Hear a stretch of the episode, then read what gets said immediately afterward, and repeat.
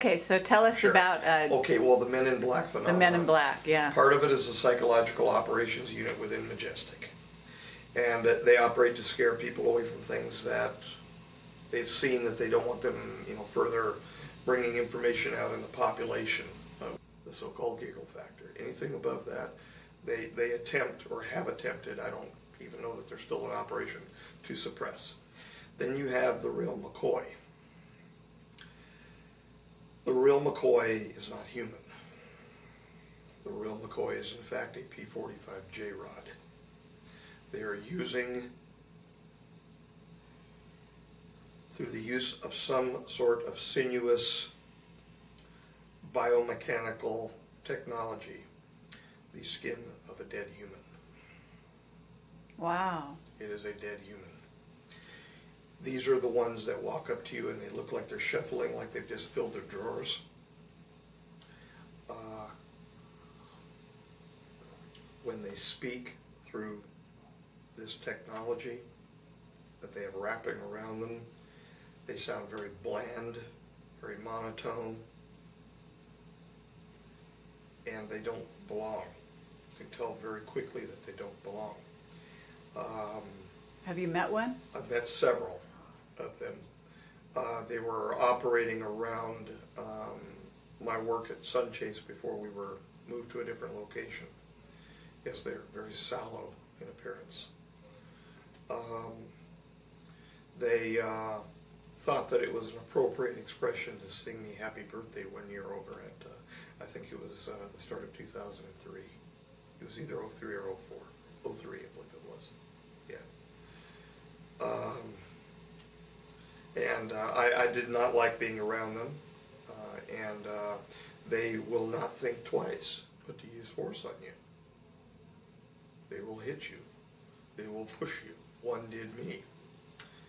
Um, Marcia, uh, not uh, that long ago, got her fill of both types both the psychological operations people who attempted uh, a few years ago to scare her off over at um, Winchester Park. These were those were human beings. They were just striking fear in her.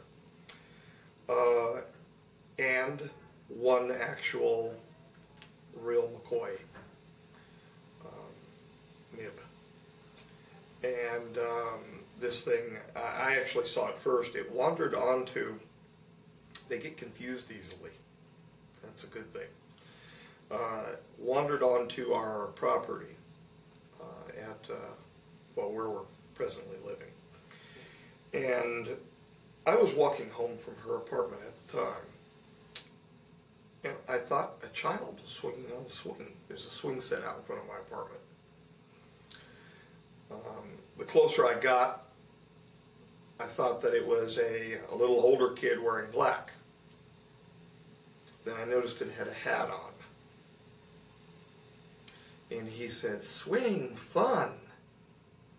He was lost in a memory, apparently, of the person that he was wearing. And I looked at him and got very afraid inside because they carry weapons.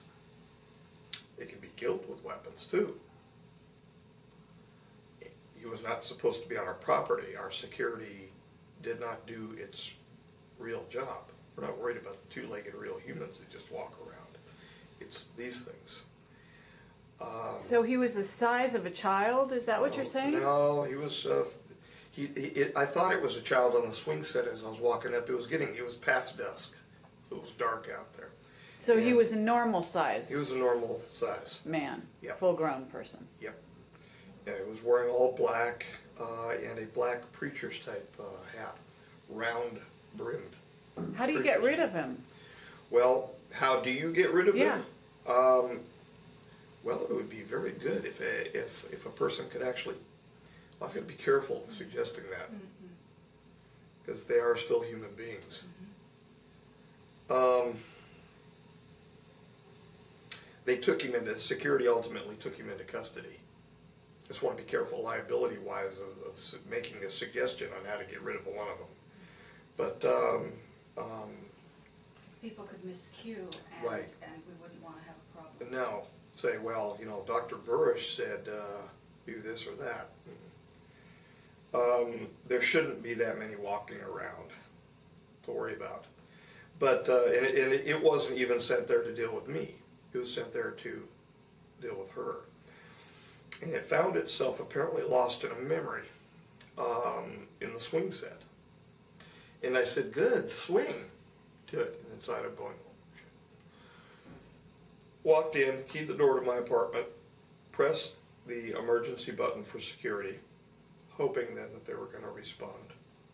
Went in and told my, uh, my mother-in-law what was going on. She looked out of the window and said, yep. She's been in the Majestic family all of her life. She said, yeah. Then uh, the oldest got up, looked out the window and said, that's what one looks like. It was her first experience seeing one. I said, yeah. And I said, Doris, uh, go over here. And I unlocked something and I pulled something out for her. And I said, while I leave here, because I'm going to do the hurt bird routine, lead it away. Because, I mean, we, you know, there was three kids in there. I said, I don't know what its intention is. It may have a, a, um, a lethal intention here, and it's just presently lost. As soon as it gets done swinging, it may pull a weapon out. I said, so if it comes near here, defend yourself and defend the kids. Meanwhile, I'm going to grab something else. Yes, I grabbed a weapon, and I'm going to try to lead it away. By the time I had the second weapon out and was armed, it was walking off already toward her apartment's direction. So I said, okay, well, I still have to get it in case it turns around, because if it knows where I went into the apartment, I have to lead it away because there are kids in here, there's little girls in here. Uh, and so I walked toward it, past it, walked clear by it, and it just continued shuffling ahead slowly up the sidewalk, gradually toward her apartment. Got over to her apartment. I said, Where in the hell is security? So we were pushing buttons over there. Nobody's responding. Got on the radio. Nobody responds. I said, You have a MIB walking toward your apartment right now.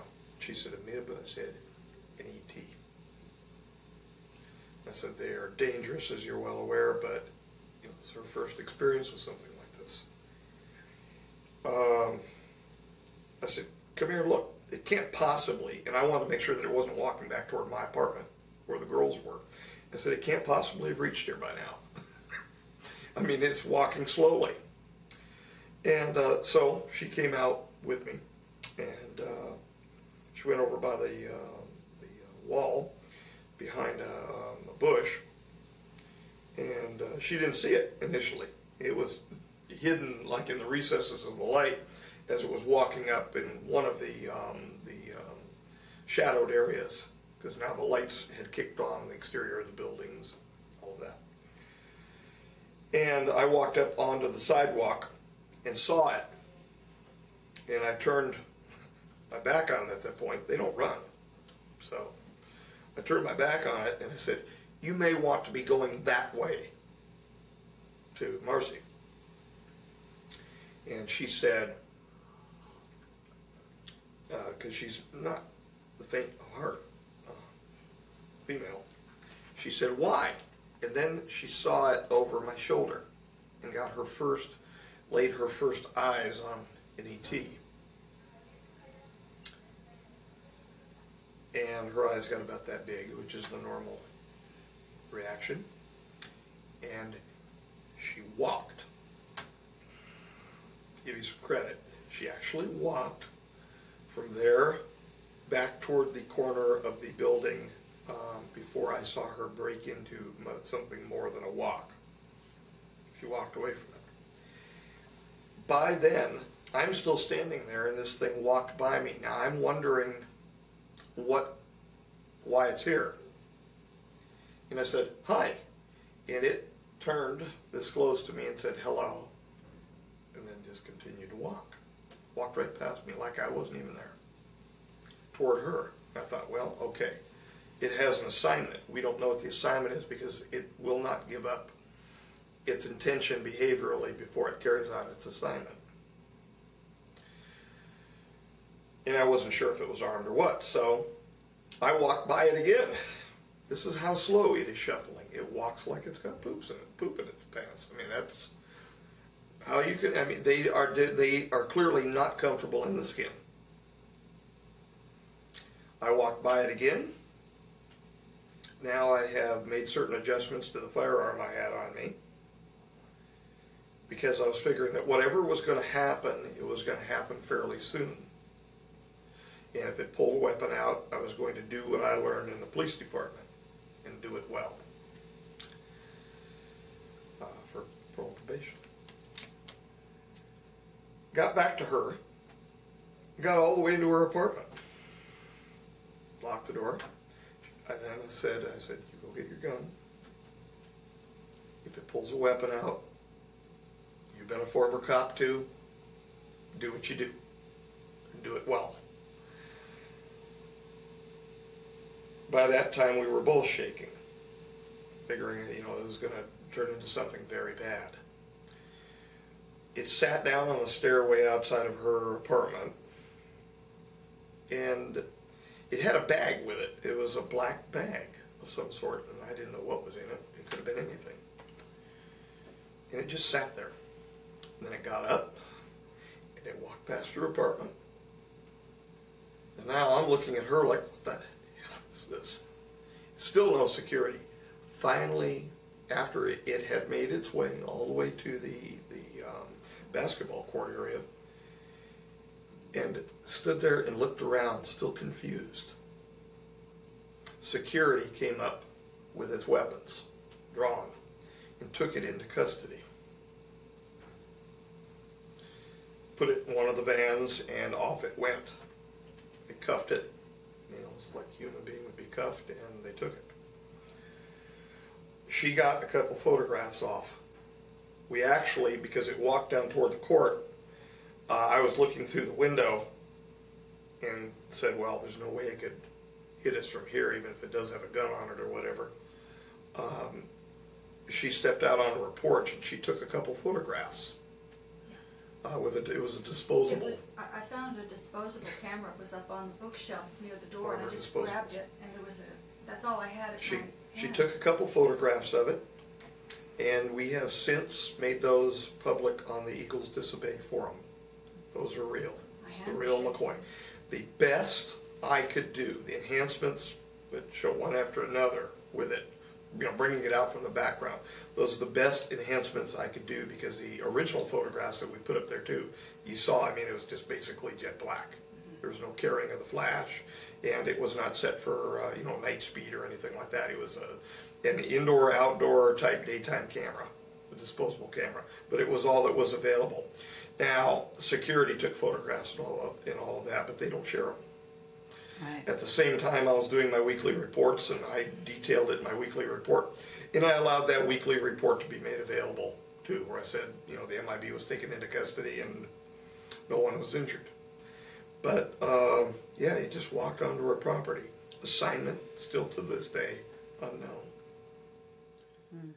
Well, following 20 years of service for the Majestic, last October the 12th, which was October the 12th, 2005, I was dismissed at the time of their adjournment to complete a, um, a final set of orders, if you will, to present the information which uh, I had learned over the last 20 years concerning the extraterrestrial intelligences um, to the world or to whomever wanted to hear.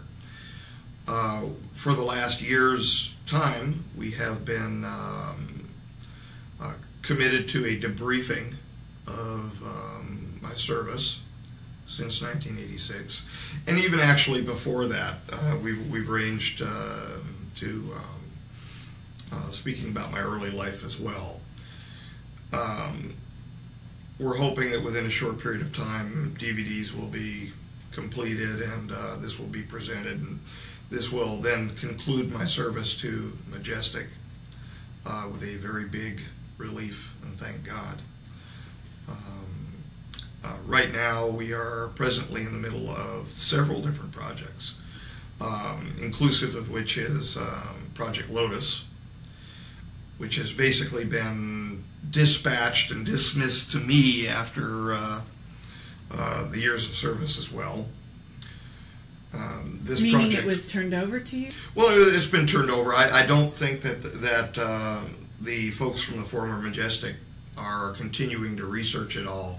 I I, re, I I really don't think that they want anything to do with it after the um, problems that we've had and associated problems at, at a couple different facilities um, involving, we'll say, extraneous energy emissions around the project, um, which So- have caused some damage to their equipment.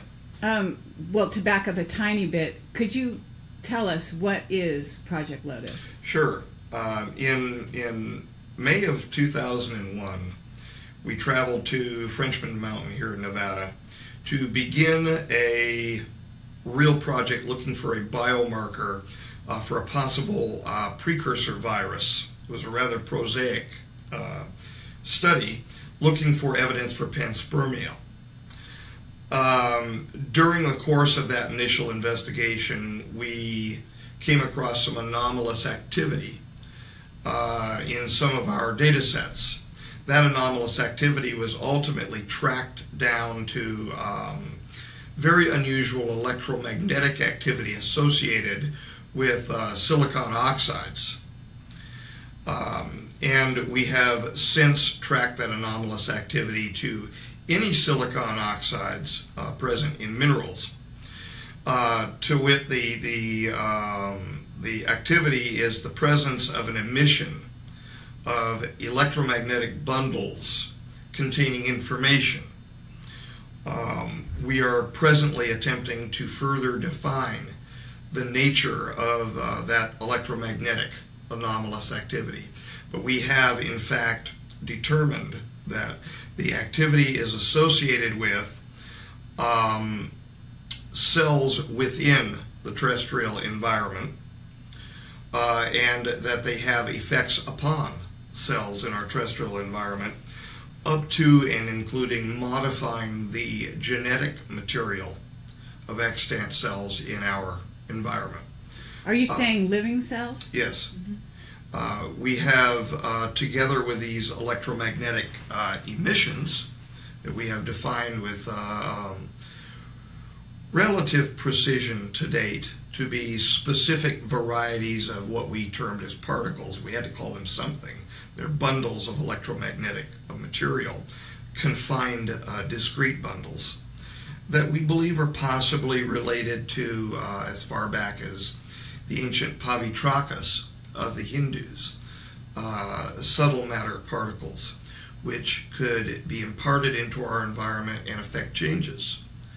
Um, thus far, we have not uh, observed negative changes, uh, meaning the effects of these uh, um, subtle matter particles, if you will, have not affected um, uh, our environment negatively.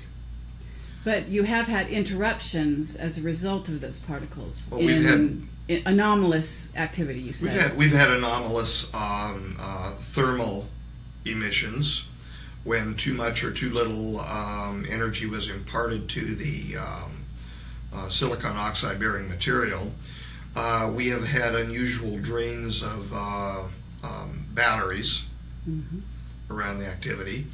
Uh, and have not defined why, but but there have been two phenomena associated with uh, a lotus that have been particularly striking to me as a, as a biologist. We've had resets of cells which have occurred, and I say resets because I'm trying not to make it sound Frankenstein-like, um, where there have been heat-fixed uh, yeast cells which have been used as uh, um, offered, if you will, to this phenomenon as as target cells. And upon the receipt of material of these dead heat fixed uh, yeast cells, we've had a restart of, of the cells. And we have the, the photographic and the. so they've the, come uh, back to life, is what you're saying, as a result of this. There has been a, a um, Yes. I really don't even like using those terms.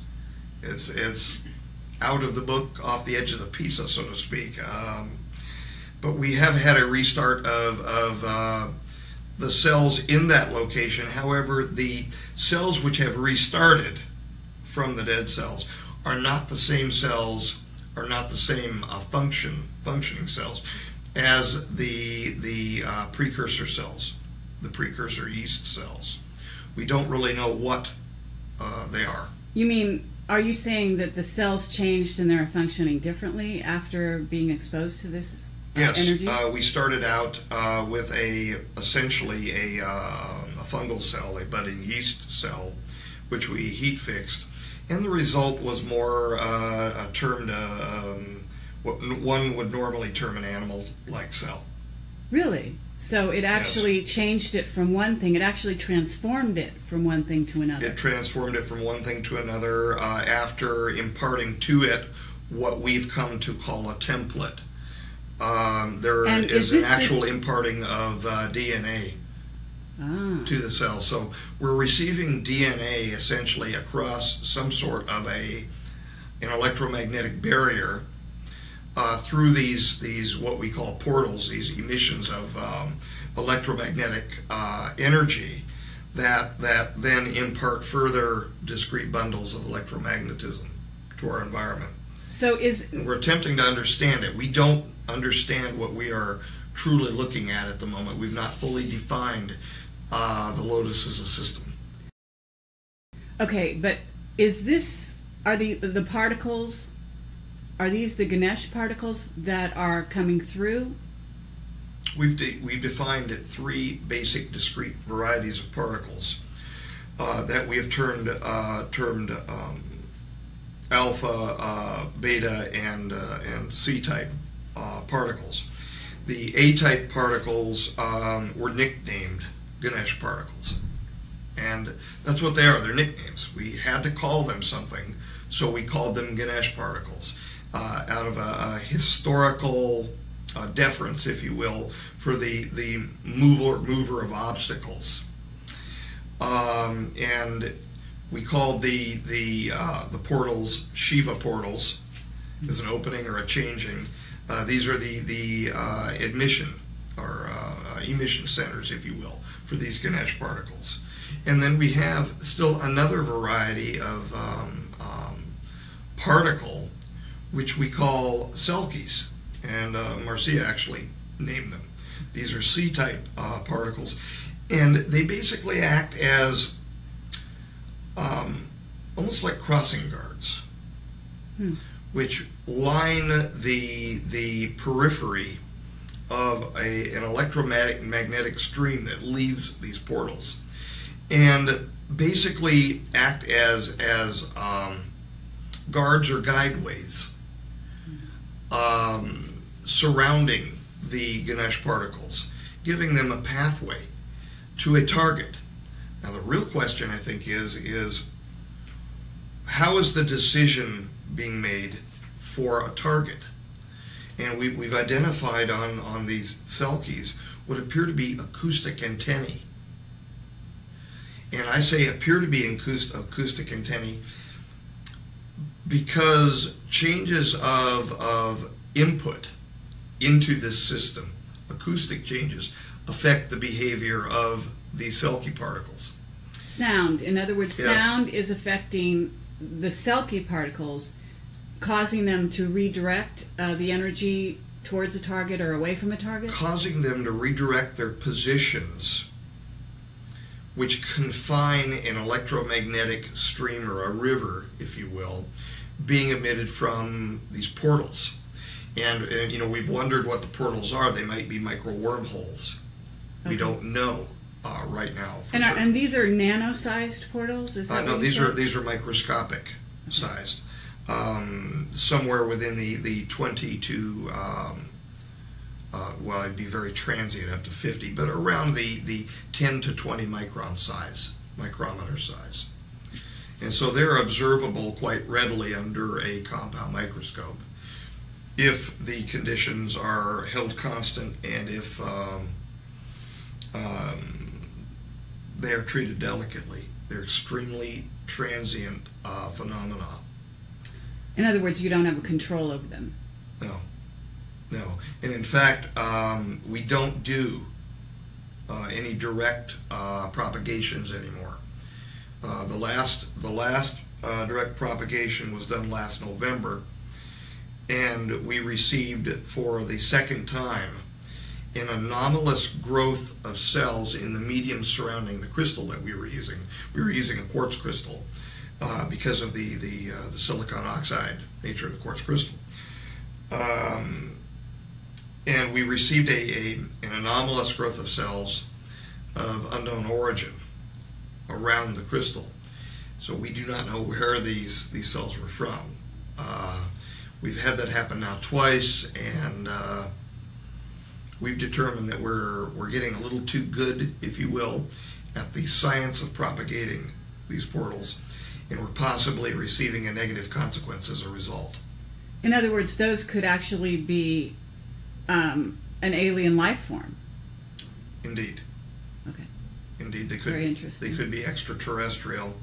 Uh, Cells. the- I mean, the- they're the microscopic, right? So- Right. I mean, you know, we, we, we've received a mix of very unusual cells, which we were not, I was not able to, to you know, cytologically type, uh, and also cells which appeared nearly prosaic to uh, our ocean here.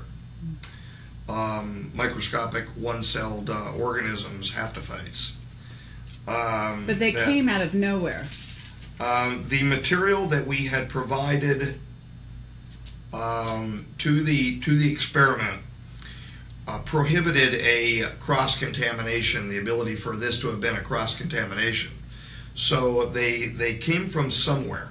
They came from somewhere. Now, also, um, what we've done is um, a repeat of a, a very famous experiment called the Spallanzani experiment with beef broth, but we we put a, a tweak on it, if you will. Uh, in, in the Spallanzani experiments were experiments designed to either prove or disprove the idea of spontaneous generation. And so the question is then begged: Are we exhibiting spontaneous generation here? And I, I think that we have uh, zero uh, evidence that this is that this is spontaneous generation. And allow me to explain why. The Spallanzani experiment that we repeated, we did it exactly the way the, the famous uh, experiment was originally done, with beef broth that had been boiled, but we actually had it autoclaved, uh, so that we had pressure and heat both acting on it uh, getting rid of all spore formers, everything that could have been present in there as a living um, um, organism. Um, we left some open, some closed, and then we did a closed and an open experiment where we applied electricity and a silicon oxide bearing crystal to it. And in the case where we had the closed uh, study done, we received the growth of cells in that closed study, uh, which appeared to me uh, to be neural cells and organized neural cells uh, to the point where we could actually tell morphologically that there was an ABAB pattern which was developing. Um, I wouldn't say that I was in a panic, but uh, Marcia is nodding her head rapidly off the camera. I was in a near panic to cease the study then and there so that we weren't accidentally producing something with sentience. Wow. Not my right. That would have been a um, an abomination of some variety. Uh, I don't practice um, the tools of science devoid of um, um, moral considerations. Some nowadays, I think, uh, have no problem, no compunction against that. I do. Um, so the, the study was ceased immediately, and the cells were photographed. Yes, we have the photographs of them, but uh, the study was ceased, and um, it was it was killed immediately. Okay, well, this is this is really um, kind of earth-shaking information that you've got here, and Mhm. now Very that I'm, I'm getting it uh, in a way that that I understand, it makes it very clear